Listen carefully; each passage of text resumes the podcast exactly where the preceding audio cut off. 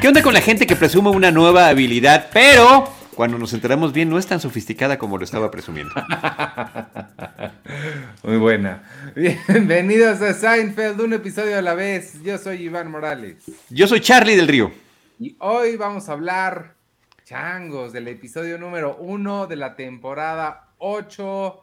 Comenzamos la temporada 8, le decimos adiós a Larry David y este se llamó The Foundation, la fundación, eh, y se transmitió el 19 de septiembre de 1996. Y ya. ¿Qué episodio nuestro y qué episodio de la temporada es? De la serie completa. Eh, ¿El 135? ¿135? 135 suena correcto. Por ahí andamos, por ahí andamos actualmente en este eh, recorrido. La verdad que padrísimo, Ivanovich. No sabes cómo lo he disfrutado. Espero que ustedes también, tanto como nosotros. Volver a ver la serie ha sido muy enriquecedor. Lo ha sido también eh, viendo todo en orden cronológico y también ilustrándonos un poquito más. No todos los materiales adicionales los había yo visto previamente. Digamos que lo estoy redescubriendo. Yo mencioné que ya había hecho unboxing de alguna de las temporadas previas. Hoy hice el unboxing de la 8. Estaba cerradita, estaba toda la parte de arriba llena de polvo y fue eh, nueva abrirla. Una de las cosas curiosas que tiene es que todas las temporadas previas traían un cartoncito con los episodios que venía separado de los cuatro DVDs que tiene cada temporada. Y este ya no lo tenía. Yo dije, ¿qué pasó? Me chamaquearon, como siempre, en cualquier conexión como que empiezan a, cortar gastos en, en alguna, eh, en la primera esquina que pueden, y eh, resulta que viene dentro, una versión más chiquita, viene dentro del disco número uno de esta colección. Sí viene ese cartoncito, pero es más chiquito y ya viene dentro de la colección.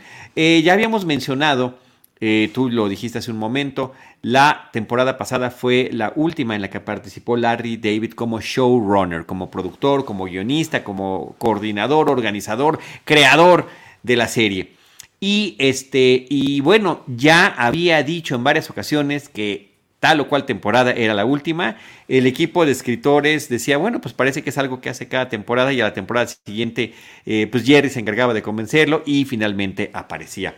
Aquí hay un documental que me gustó mucho, dura unos veintitantos minutos, está en el DVD, eh, en el DVD 1 de la octava temporada, también está disponible en, eh, en YouTube si ustedes lo buscan y se llama Jerry Seinfeld Submarine Captain.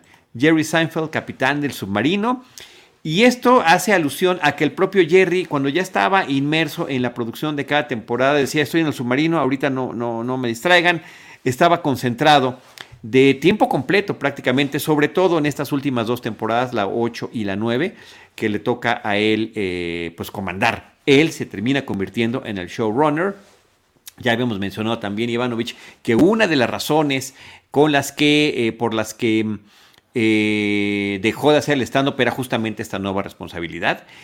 Y es un episodio donde hay una serie de entrevistas con el reparto, con los dos directores de la serie. Recordemos que Tom Cherons dirigió 81 episodios y después, hasta la quinta temporada, después eh, en adelante lo, haría Andy Ackerman. Los dos son entrevistados. Rob Reiner, que también por su parte oh, como jefe de la casa productora, el director Rob Reiner, que es eh, también, pues digamos, eh, encargado de la producción y al que le dio el visto bueno para un proyecto televisivo como este, y Carol Leifer y todos los guionistas que te puedas imaginar, eh, platican sobre Jerry en particular y sobre este rol que adoptó. Todos sabían que eran entrevistas para el DVD, o sea, ninguno iba a hablar mal, ah, no, ayer era un desgraciado. Son puros elogios, pero me parece que son elogios, eh, los sentí sinceros, los sentí, además, no, más que emotivos, eh, anecdóticos sobre cómo veían ellos a Jerry Seinfeld al mando de esto. Y por ahí también está Jerry Seinfeld hablando. Dice, bueno, cuando eh, la dupla que teníamos, Larry David y yo, creando la serie, escribiéndola, supervisando episodio por episodio, pues si fuéramos músicos éramos así como Simon and Garfunkel. Se va Larry y entonces pues yo sentía que participaba como invitado en algún otro grupo musical. Eh, y, los mismos guionistas lo comentan. Eh, Jerry reclutaba, dependiendo de cada episodio, a uno, dos o tres de los, em, de los guionistas. Él decía, yo cada, para cada episodio armaba mi Delta Force, haciendo también una alusión a una película de acción de Chuck Norris, si mi memoria no me falla, creo que sí es Chuck Norris. Y, bueno, en cada episodio pues armaba su pequeño equipo. Eh, también todos hablan sobre em, pues que estaba disponible en todo momento. O sea, si querías localizar a Jerry Seinfeld en fin de semana, pues tenías que hablar al estudio, ahí es donde estaba trabajando. Sí se tomó, sí se tomó muy en serio este papel de capitán del submarino, como se titula este pequeño documental que está ahí en los materiales adicionales. Y este, eh, Tom Cherons, que fue el, director de las primeras cinco temporadas, dice que eh, pues él hablaba de Jerry en dos, hablaba de Jerry Seinfeld y de TV Jerry, porque pues era el mismo personaje, aunque unas cosas las hacía el verdadero y otras hacía el personaje. Entonces, pues así decía TV Jerry para no confundirse. Ponen un, también un extracto de una de las em, ceremonias de los Emmys, donde aparece como presentador de la categoría para mejor actor de comedia eh, el propio Jerry Seinfeld, que había sido nominado en ocasiones anteriores. Recordemos también que los Emmys, cuando una serie exitosa y de buena calidad, resulta que durante varios años consecutivos, mientras la serie esté durando, pues repetirá en algunas de las nominaciones. Creo que eso lo hemos visto que es pues, natural, además, sobre todo por la vida que tienen las series eh, a nivel anual. Y está presentando la, deja que esta anécdota está bonita. Yo ahorita te paso la palabra. Perdóname que me, que me estoy yendo con este monólogo, tipo Jerry Seinfeld. Me encantaría hacer monólogos así de, de stand-up. Y este, y entonces Jerry está hablando, oye, esta es la categoría para mejor actor. Tenemos un nuevo, un nuevo integrante de la categoría. Es Michael J. Fox, a quien yo admiro, lo quiero mucho por esta serie que se llama Sin City. Este, y, y, pues felicidades, está increíble. Y pasan a Michael J. Fox ahí en el público, ¿no? Y está increíble que Michael J. Fox esté nominado, pero pues todos sabemos que así como alguien entra, pues alguien tiene que salir. Y, yo lamento mucho que mi interpretación de mí mismo este, no les haya parecido lo suficientemente convincente. Entonces, bueno, me pareció que es una buena puntada. ¿Él estuvo nominado al Emmy como mejor actor? Aparentemente sí, por lo que está comentando, sí. O, hace alusión a que no lo nominaron y que este, pues, eh, pues él estaba interpretándose a sí mismo. Y por eso está padre. Dice, en cambio, pues Michael J. Fox en esta serie que yo quiero mucho, que se llama Sin City, en donde interpreta al alcalde o algo así. o sea, diciendo como francamente que no le estaba viendo. ¿no? Entonces, bueno, creo que está, está padre el, documental. Eh, sale, eh, ¿cómo se llama el de, mm, el de Breaking Bad? Brian... Cranston. Brian Cranston también sale. Y también hace una observación interesante. Dice, ah, porque todos, todo mundo dice que el propio Jerry asumía que si bien lo suyo era el stand-up, eh, pues lo de aparecer actuando no lo era. Y Brian Cranston dice, cuando hay gente así que no es tan talentosa, pero que tiene control sobre la serie, o sobre el proyecto, o sobre la película, a veces se rodea de gente que no lo es tanto para no eh, sentirse opacado. Pero que en cambio Jerry sí trató de rodearse de los mejores para que lo levantaran a él. Y también hablan sobre las veces que Jerry, pues al, mismo tiempo que es el showrunner, que escribe, que es guionista, que protagoniza la serie, que a veces estaba viendo las, y nosotros lo hemos comentado aquí varias veces, está viendo cómo los demás entregan sus líneas y él se ríe como si fuera el espectador. Y muchas veces lo hemos pescado que así quedó registrado en el episodio, sonriendo, riéndose. Pero también pasaron algunos bloopers donde francamente se dobla de risa y se echa sobre la, parte de la cocina, ¿no? El mostrador este de la cocina de su departamento, sobre cualquier otro mueble que tuviera a la mano, porque sí llegaba a, quebrarse de risa durante este, las grabaciones o las filmaciones de los episodios. Sí, pues cómo no, yo creo que cualquiera sí está, eh, eh, eh, está cañón con muchas cosas. Este, pues sí suena interesante el documental, yo no tuve tiempo para verlo. 23 minutos, un episodio más, un episodio más. En, algún momento lo veré. Este, pues vámonos con el episodio, si quieres, si te parece. Venga. Comienza, comienza diferente, no solo por el, la ausencia del, stand-up, sino la música es diferente. La, música es, es una pieza no sé si es la misma en un tono diferente. Pero... Acuérdate, acuérdate que el compositor de la música de Seinfeld hacía la música para cada episodio de acuerdo al ritmo del episodio, que es era casi imperceptible porque es tan tan tan tan tan tan, no, y le va le va aumentando bajando el ritmo. Recuerda que él decía que lo había hecho por la forma en la que entregaba eh, sus stand-ups Jerry. Trataba de seguir ese ritmo. pero aquí lo hace de una manera mucho más lenta, mmm, sobria, un tanto sombría, porque estamos en el cementerio y estamos viendo la lápida de Susan Ross. Sí, comenzamos justo en el, al final del funeral. Eh, la otra cosa que noté, eh, digo, y no sé, yo lo vi en Netflix, no sé si tenga que ver con eso o qué, pero se veía mucho mejor que los episodios pasados que he visto. La calidad de Ah, fíjate que no lo sé, no lo noté, no lo noté, voy a observarlo. voy a eh, checar ese dato. Quizás sea más bien artefacto de, Netflix y no tanto de la, del, video original, digamos. Sí, pero sí de, la filmación original, porque recuerda que eran filmados. Claro. Este, pero bueno, el caso es que están Jerry, los papás de Susan y George alrededor de la, de la, pues de la tumba de Susan. Em, George claramente no tiene, o sea, no puede ni siquiera fingir tener algo que decir o el menor interés en estar ahí.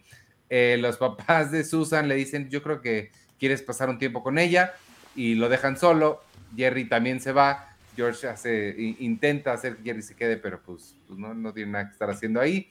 Y George termina contándole de el último partido de béisbol o movimientos que han hecho en, en los Yankees.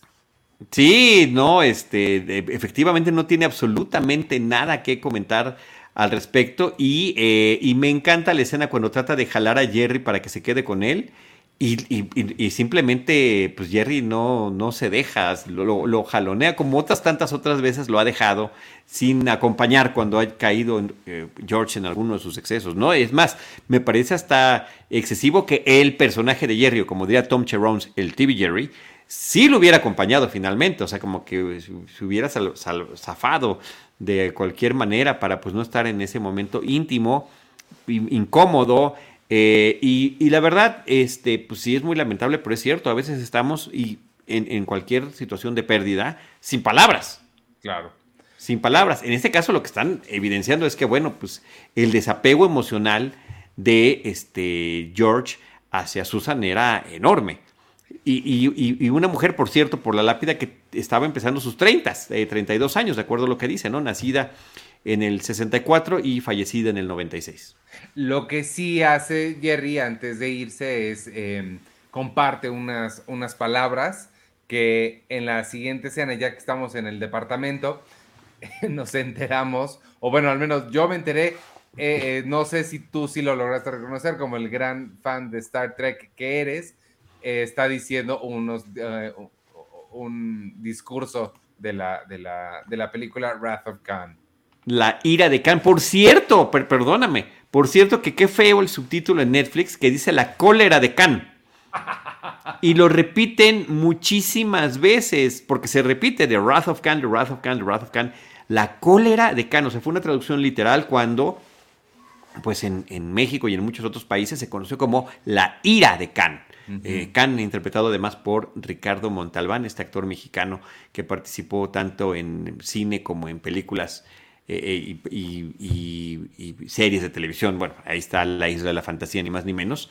Y este personaje inolvidable de Can, que lo interpretó en la serie original de los 60 y lo vuelve a retomar para Wrath of Khan, la segunda película de la saga fílmica de Star Trek, que es reconocida, y yo estoy de acuerdo, como la mejor de ellas. Aquí va a haber un poco de, controversia al, respecto, más adelante. Este, nos enteramos que ya pasaron tres meses, tanto en la vida real como dentro de la ficción, desde, la, desde que murió eh, Susan. Y George, pues cree que ya, ¿no? Es, ya es tiempo suficiente. Ya tres meses me la pasé triste, ya puedo regresar a la vida. Pensé, yo sigo esperando y todavía no sucede que sea el Summer of George. Pensé que íbamos hacia allá pero no, no, no, not yet. Está muy contento porque ya puede ser libre y dejar de hacerse el triste. Sí. Ahora, perdón, la frase de, de traducida al español, la frase de eh, Star Trek que retoman aquí es eh, la muerte ocurre eh, bajo la sombra de una nueva vida. Ella no está realmente muerta si nosotros encontramos alguna manera de recordarla. Eh, y, es cuando identifica este George que lo que había hecho Jerry era pues, de Star Trek 2, que además dice Jerry que la había visto anoche con ah. Kramer. la noche antes, la, la tenía muy fresca.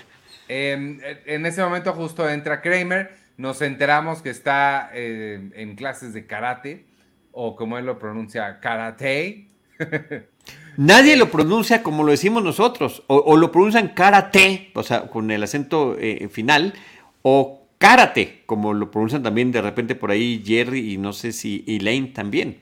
Este, curioso, ¿no? Se, se, oye muy extraño que en ninguna latina como lo tenemos identificado nosotros.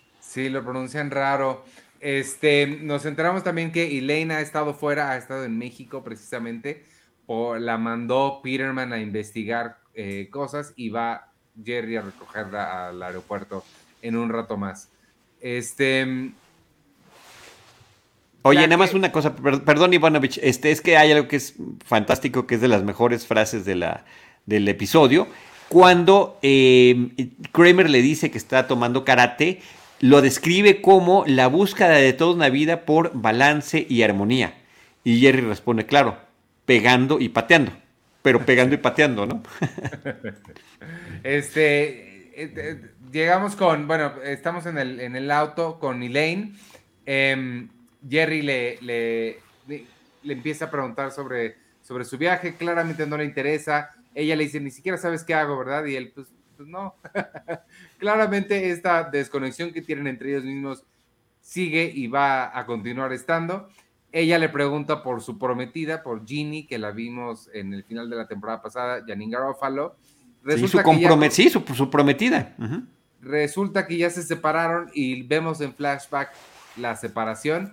En palabras de Jerry, es la separación más amigable en la historia de, la humanidad, porque ambos se dijeron al mismo tiempo, te odio, se paró y se fue. Y le devolvió el anillo y se va. Este, oye, sí, eh, Fíjate que me quedé desde el episodio último de la temporada pasada con las ganas de pensar que Janine Garofalo regresaría, eh, porque pues había quedado comprometida con, con, Jerry. Y sí, sentí como, como mal eh, y triste que fuera una escena tan breve. Qué padre, ¿no? Que ella se, se, prestó para esto y que fuera incluida allí. Pero sí, fue brevísima su participación. Yo hubiera querido ver un poquito más nuevamente de esa Janine Garofalo de los noventas. Te recuerdo diciendo que sí regresaba. Sí, sí, sí, o sea, sí sabía que regresaba, pero no tan poquito. Ah, o sea, esta, este flashback es lo que recordabas. No, o sea, yo recordaba que sí salía, pero no me acordaba que era tan poco, que era tan poco tiempo, que era tan breve, que era tan efímero, que era tan pasajero, que durara tan poquito tiempo.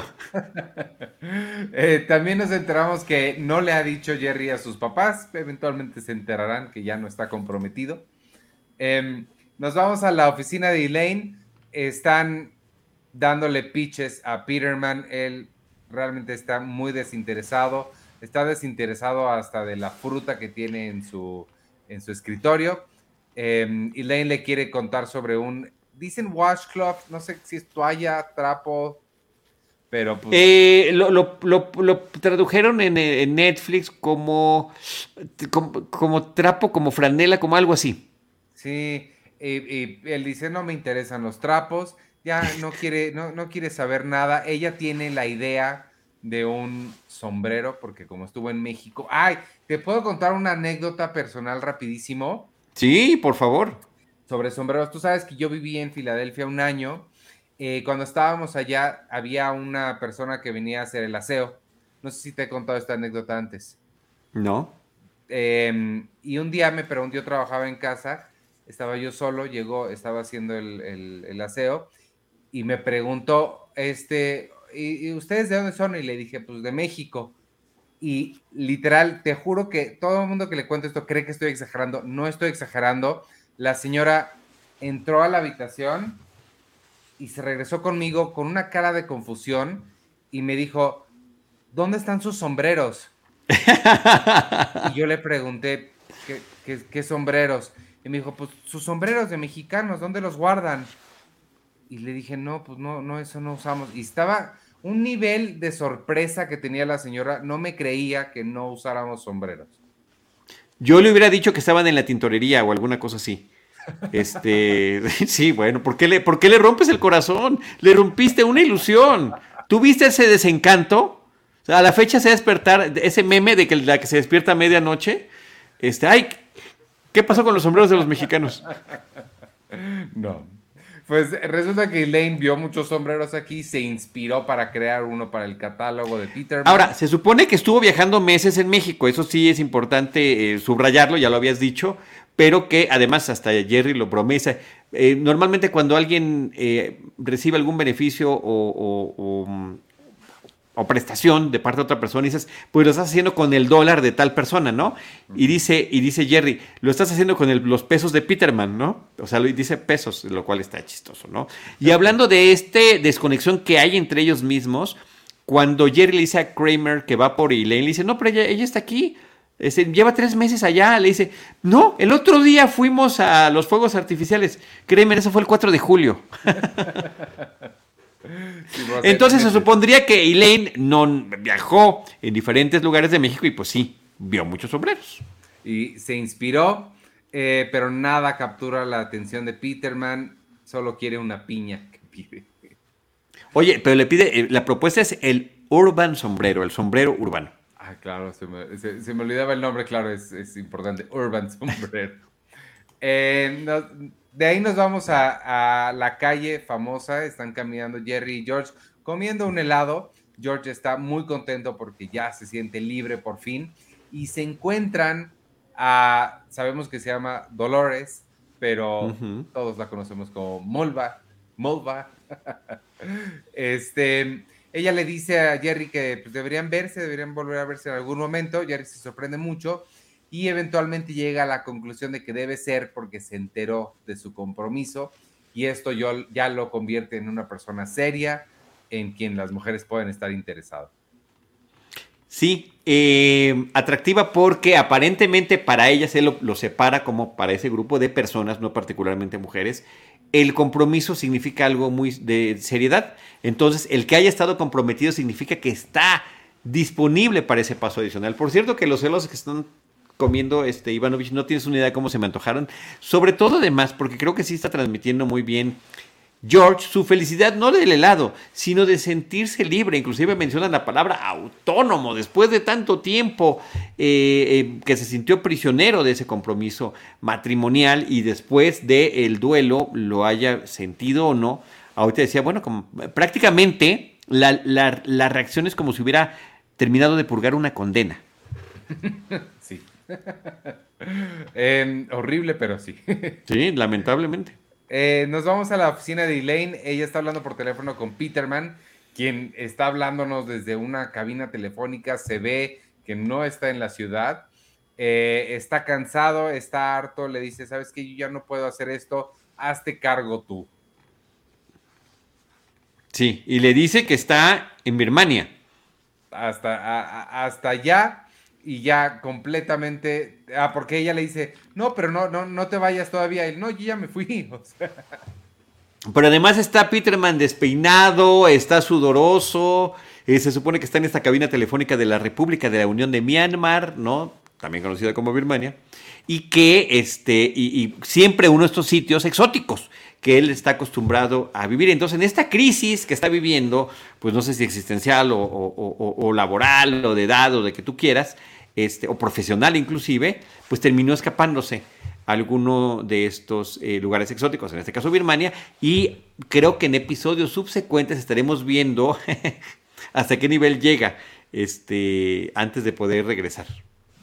Me gusta mucho la, escena de después en el departamento de Jerry. Está ella, eh, se ve muy nerviosa, temerosa con el trabajo nuevo y el intercambio que tienen ellos dos, Jerry y Elaine, me encanta porque ella le está diciendo, es que no puedo hacer esto, no, no estoy calificada para quedarme a cargo del negocio. Y Jerry le contesta, no estás calificada para trabajar ahí. Exacto, de entrada, de entrada. Pero entra Kramer, entra Kramer, le dice que qué le pasa porque la ve este, desmotivada y, este, y pues le empieza a dar un speech ahí eh, tomando como analogía el tema del karate, para decir, mira, yo no sabía nada de esto, ya entré y ahora soy el mejor de mi clase. Y lo presume. No, es una nueva disciplina, una nueva habilidad que está presumiendo eh, Kramer y le empieza a, motivar. Y la verdad que el discurso motivacional es muy bueno.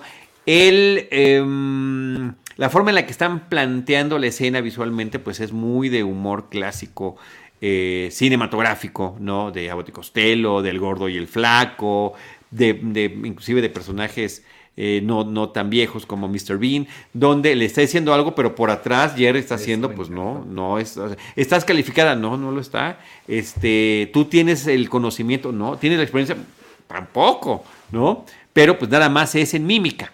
Este, eso solo lo vemos nosotros porque Kramer tampoco lo está pelando. Y mientras termina convenciendo a Elaine de que sí puede hacer un buen trabajo poniéndose a cargo del catálogo. Eso, eh, eh, esas respuestas de Jerry me, me encantaron. Eh, termina Kramer diciéndole, escuché mi catra, que ese es, ese es un término que va a resultar importante más adelante, y ahora domino el dojo. sí, exacto. Eh, y Lane se convence, ya se siente vigorizada, cree que recupera su, su autoestima un poco em, y empieza a sonreír. Él la lleva hacia la puerta ella le empieza a...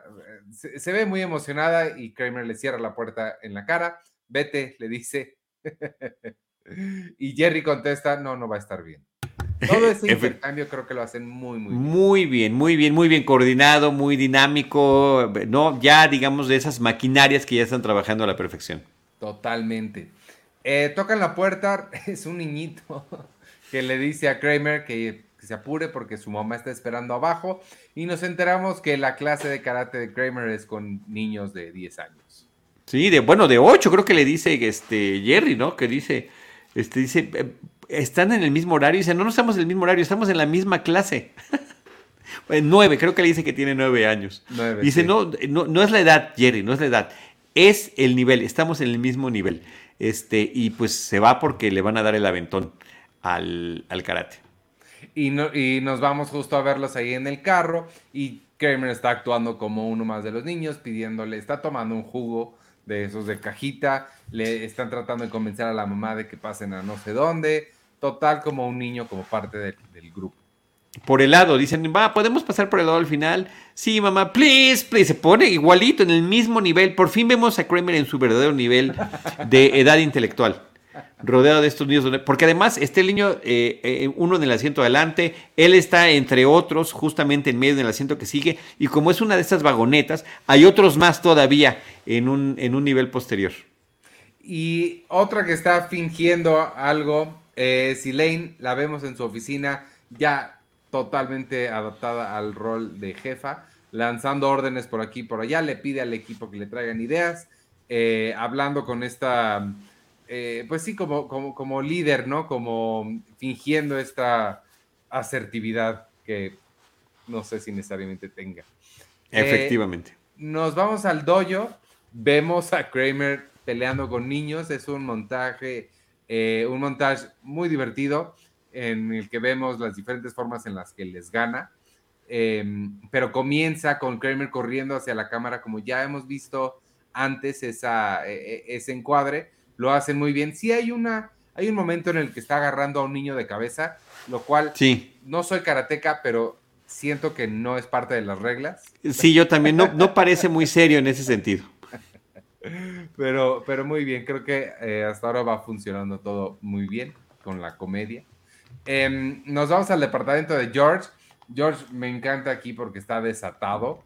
Em, está sentado, comiendo todo, es todo un desastre está claramente disfrutando estar completamente solo. Y encuerado prácticamente. O sea, está únicamente trae unos shorts puestos. Y entran en ese momento los papás de Susan para informarle que gracias a las inspiradoras palabras de Jerry han decidido iniciar una fundación en nombre de Susan. Nunca nos dicen de qué es la fundación o a qué se van a dedicar exactamente, pero va a ser a nombre de Susan y quieren que George, que tanto la quería, se encargue de ella. Pero George les dice, no, pues es que, o sea, yo no voy a tener tiempo porque mi trabajo. Ah, no te preocupes, lo estamos haciendo para que justo lo hagas en tus tiempos libres. Ya sabes, por las noches o los fines de semana. los horarios van a ser en torno a tu, a tu tiempo libre. Cuando tú tengas tiempo libre, en esos momentos se van a reunir. Eh, bueno, sí, una fundación pues para apoyar cualquier tipo de causa, pero no, efectivamente, como tú lo estás mencionando, nunca mencionan cuál es. Y me encanta que cuando dicen que es gracias a las inspiradoras palabras de Jerry, el, señor le dice a la mamá, ¿qué fue lo que nos dijo? Eh, dice algo acerca de una luz y de, ay, quién sabe. Who the hell knows, ¿no? ¿Quién sabe qué diablos? Pero este, y luego le dice algunas palabras que son tremendas el señor Rosa George, en función de lo que además George estaba sintiendo de libertad. Lo importante es que tu relación con Susan no tiene por qué terminar. Eh, creo que la mamá es genial. La mamá tiene unas expresiones muy, muy buenas, muy, muy serias, que funcionan muy bien. Sí, sí, sí. Oye, nada más un, pequeño detalle, porque esto sí es importante. Sí causó mucho pesar en el público, en los espectadores. Yo lo dije la semana pasada, me incluyo. El tema de la muerte de Susan, hubo un tanto cuanto de controversia en torno a este eh, desenlace y a la, también lo decíamos la vez pasada, el, el nivel de culpa que el público quería asignarle al personaje de George. Este, y finalmente, una de las decisiones que se tomaron para este episodio es que sea o no, que no es culpa ni del personaje, al final de cuentas fue un accidente, una cosa es que sea este codo y haya querido ahorrar en los sobres de boda, y otro pues que resultaran tóxicos, ¿no? Y, llevaran a ese desenlace tan incómodo y, inquietante también, este, de humor negro, eh, pero sí estuvo la idea ahí pensada y ejecutada de que habría un castigo, de que habría un castigo para George y ese castigo era justamente que esta relación no terminara con los Ross, con la propia Susan y que eh, se fuera a, pasar parte de esta fundación. Pero George no puede sufrir solo y inmediatamente lo vemos en la cafetería echándole la culpa a Jerry.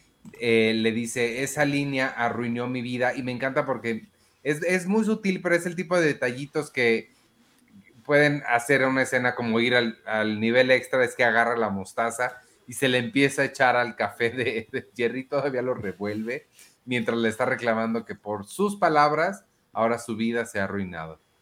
Efectivamente. Y, este, y por las palabras de Khan, y por las palabras de, este, de la ira de Khan. Y en ese momento se hace eh, la, este, bueno, dice, por cierto, dice, y todo por la ira de Khan. Y dice, sí.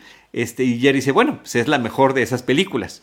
Y entonces hay una eh, toma en la que George voltea hacia arriba, la cámara está en top shot, lo está viendo él, empieza a girar y grita, Tal y como lo hace William Shatner en, digo, a mí no me salió tan bien, nada más era para ejemplificarlo, como lo hace William Shatner en la película La ira de Khan. Eh, por cierto, que sí menciona Andy Ackerman, el director de este episodio, que para esa toma recurrieron a eh, conseguir un, dispositivo para colocar la cámara que tiene la forma de un tambor, tiene una manivela, el movimiento es físico para que pueda girar y haga además el, eh, el, el movimiento de alejarse del personaje. O sea, sí fue una cuestión pues extra para la producción televisiva que ellos tenían que tuvieron que utilizar para esto y se suma a los montones y montones y montones de este de homenajes y parodias que son al mismo tiempo, pues cualquier parodia termina siendo también un homenaje a ese momento eh, tremendo de este de, arrebato del personaje del capitán James Tiberius Kirk en eh, eh, The Wrath of Khan. Me gusta cuando, cuando se toman mucho tiempo, gastan recursos y demás para una referencia de nada. Eso me encanta. Que, que dura unos cuantos segundos, pero sí la están repitiendo a lo largo del episodio. Claro, pero, pero está, está muy padre el, chiste así como, como rápido. Así es. Eh, Nacho Escobar nos estaba preguntando sobre eso mientras ya estábamos platicando, lo dice como él, él mismo y dice, ah, duda aclarada. Saludos, Nacho. eh, eh, nos vamos ahora sí a la primera junta de la fundación en nombre de Susan. Está su retrato enorme en una pintura en una de las paredes. Muy buen retrato, por cierto. Muy buen retrato. Em, no recuerdo el nombre, pero Andy Ackerman también en, el, en este documental del, capitán del submarino que mencionaba hace ratito, menciona al artista, eh, menciona que eh, la actriz regresó para que le hicieran el retrato y que quedó tan bien que él dice que cada que, y esto para que lo observemos todos nosotros que lo estamos viendo otra vez, que cada que aparezca la escena de la fundación, él haría todo lo posible para tener tomas donde se apreciara a George cerca del cuadro, como si estuviera este, Susan siempre vigilándolo, ¿no? Como, como Rebeca. Exacto. está George con el, con el abogado eh, de la familia de Susan. Él le informa que le iban a dejar un montón de cosas porque los papás de Susan tienen mucho dinero. Se lo remarca bastante. Incluida esta casa en la que está ahora la fundación. George sí le duele haber perdido tanto, eh, tanto dinero, pero pues no, no, le queda de otra y le hace el comentario varias veces y eso también, sí, eso no, no te va a tocar absolutamente nada.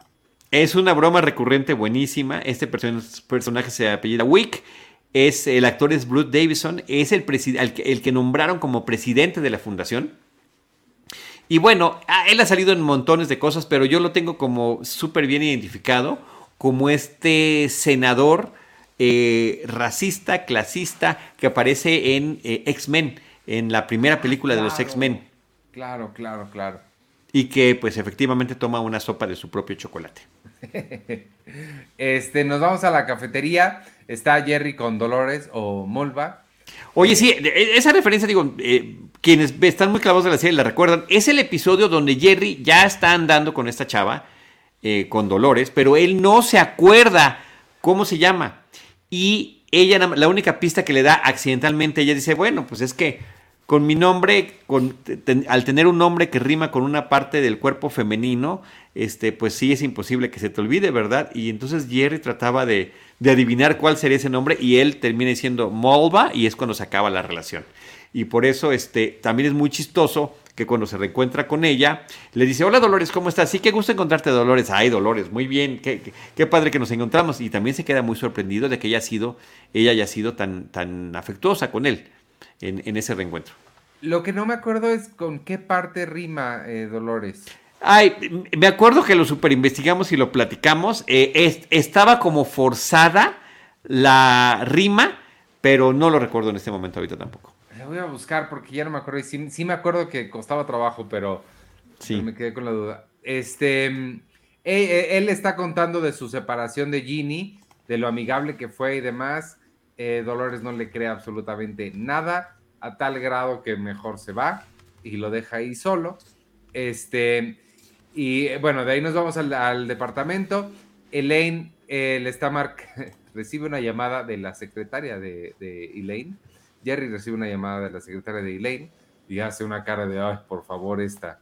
Eh, resulta que Elaine le está hablando desde la oficina de Peterman, que ahora es de ella, con fumando un puro, los pies levantados, ya está completamente en su rol de, líder, de jefa, em, y ella resulta que tampoco le cree que la separación haya sido tan amigable. Bueno, más que no le crea, le dice, no le sorprende que nadie le crea.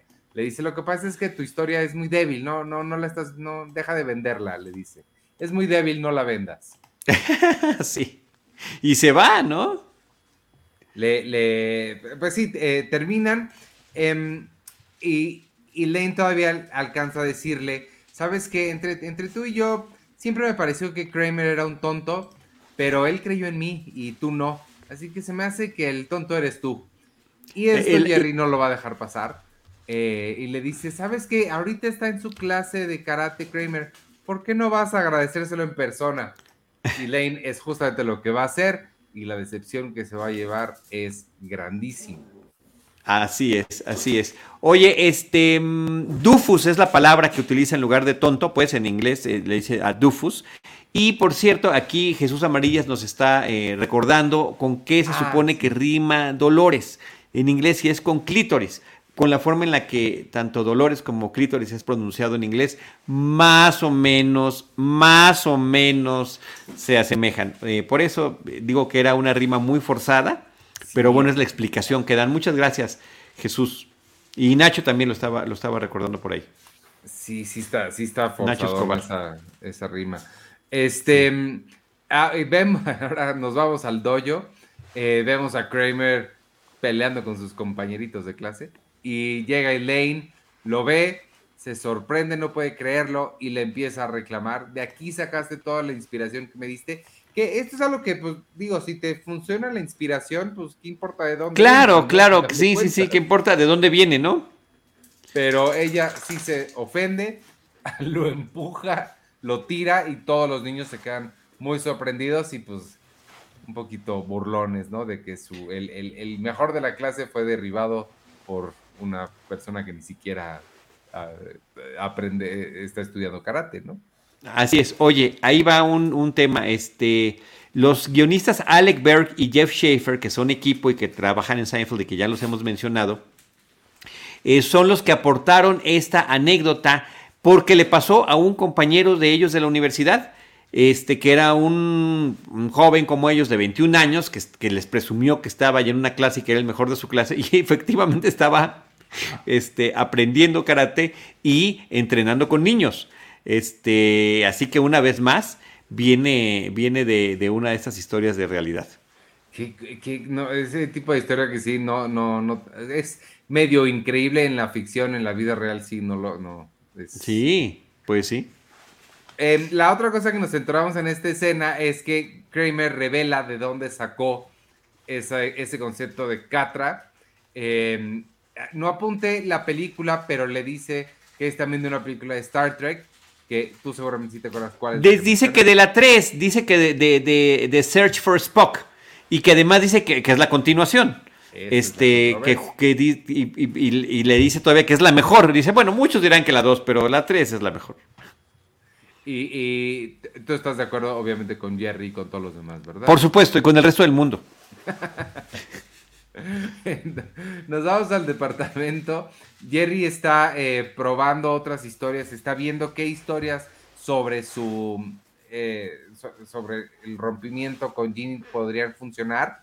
Eh, no en el departamento, perdón, en la cafetería. Las está probando con el resto de las meseras, con el gerente que ya van varias veces que lo vemos y con la cajera que tiene una línea y eso está... Sí, sí, sí, sí, de las, de las poquitas veces que esta cajera que fue un extra constante a lo largo de, muchísimos episodios, este, pues no está su participación y de repente le toca decir alguna palabrita, ¿no? Eso está chistoso. Oye, te quería dar una pequeña dato curioso, pero de The Search for Spock, de esta tercera película. La cinta acaba con la muerte de Spock, que además es uno de los momentos más emotivos de la serie, este, y la despedida que hay entre este, Kirk y Spock, entre William Shatner y Leonard Nimoy. Y ya después para la negociación, y fue un, fue un, éxito la película afortunadamente, ¿no? Ya para la negociación con el estudio, con Paramount, para la participación de Leonard Nimoy, que ya había muerto y que se iba a explorar la posibilidad de que eh, pues fue, volviera a la vida su personaje, eh, aprovechó para decir, bueno, sí, pero quiero salir poco y quiero dirigir y termina dirigiendo eh, The Search for Spock el propio Leonard Nimoy, lo cual me parece que es un dato muy bonito de, la historia de Star Trek. Órale, sí, es lástima que no es la mejor la que hizo, pero está padre. Pero es buena, pero es buena además y este y esas tres películas, bueno, uno, dos, tres y cuatro, este sí tienen un encanto especial, la verdad que sí terminan funcionando. Oye, para ver las películas tengo que haber visto la serie original. Pues eh, algunos episodios eh, para eh, familiarizarte con los personajes, sí, porque desde el inicio de lo que se trata es que se están reencontrando, es reencontrarse. Entonces imagínate que vieras una y que imagínate que vieras los episodios de Your Enthusiasm de Larry David cuando los empieza a reunir a todos para volver a hacer un episodio y este y, pues si no los hubiera si no conocieras la serie de Seinfeld pues no tendría sentido. Sí, claro. Es más o menos algo así. Ok. Lo consideraré. ok. Yo te puedo, a ver, tengo una lista y Celeste North, nuestra querida amiga Celeste North, la, la tiene y, son como menos de 10 episodios de los 79 de la, de la serie original que este, recomiendo y la convertí en Trek y afortunadamente gracias a eso. a ver, pásamelos. Sí, por supuesto que sí. Bueno, la, la, lista los busco y órale no me presiones a mi tiempo. No te estoy presionando, no hay ninguna presión y todo el mundo está viendo que no te estoy presionando. Este, nos vamos a, uy, esta está buena porque salimos del, del dojo, estamos en un callejón oscuro, incluso está, está el, niño, este, su amigo y Kramer, incluso le pregunta por qué decidió tu mamá recogernos en un callejón. Eh, está muy bueno. y es porque todos los niños de la clase se pusieron de acuerdo para ejecutar su venganza contra este grandulón que los ha estado eh, maltratando. Sí, sí, sí. Él intenta escaparse escalando una, una escalera, no puede y lo agarran. Sí, que, que, se parece a una escena de la temporada anterior donde también a Kramer lo terminan agarrando entre varias personas ah, en el episodio en el episodio de The Sponge. Nada más que este sí es como más perturbador, ¿no? Te recuerda como Children of the Corn o alguna de esas películas donde los niños son malos. También me recordó al principio de la primera película de las tortugas ninja. Ok. Los niños son malosos, ¿no te acuerdas de cómo empieza esa? Son niños. ¿De, la ¿De las originales? La del 90, ajá. No, no, no la recuerdo, Ivanovich. La de haber visto y haber dicho, ve. Sí. tu eh, generación eh, tiene una, un cariño muy especial a las tortugas ninja. Claro. con el cual me cuesta trabajo identificarme, pero. Eh, luego te paso una lista de 10. Perfecto. Eh, nos vamos al departamento. Eh, Jerry está terminando una conversación telefónica con sus papás, avisándoles que, bueno, con su mamá más bien. No, con su, con su papá, con su papá. Y le dice, ay, avísenle a mi mamá y le cuelga. Este, entra Elaine, él le pregunta que si fue al dojo y, ver a a Kramer con los niños, sí confirmamos que su autoestima y la confianza en sí misma han desaparecido, se fueron, le dice.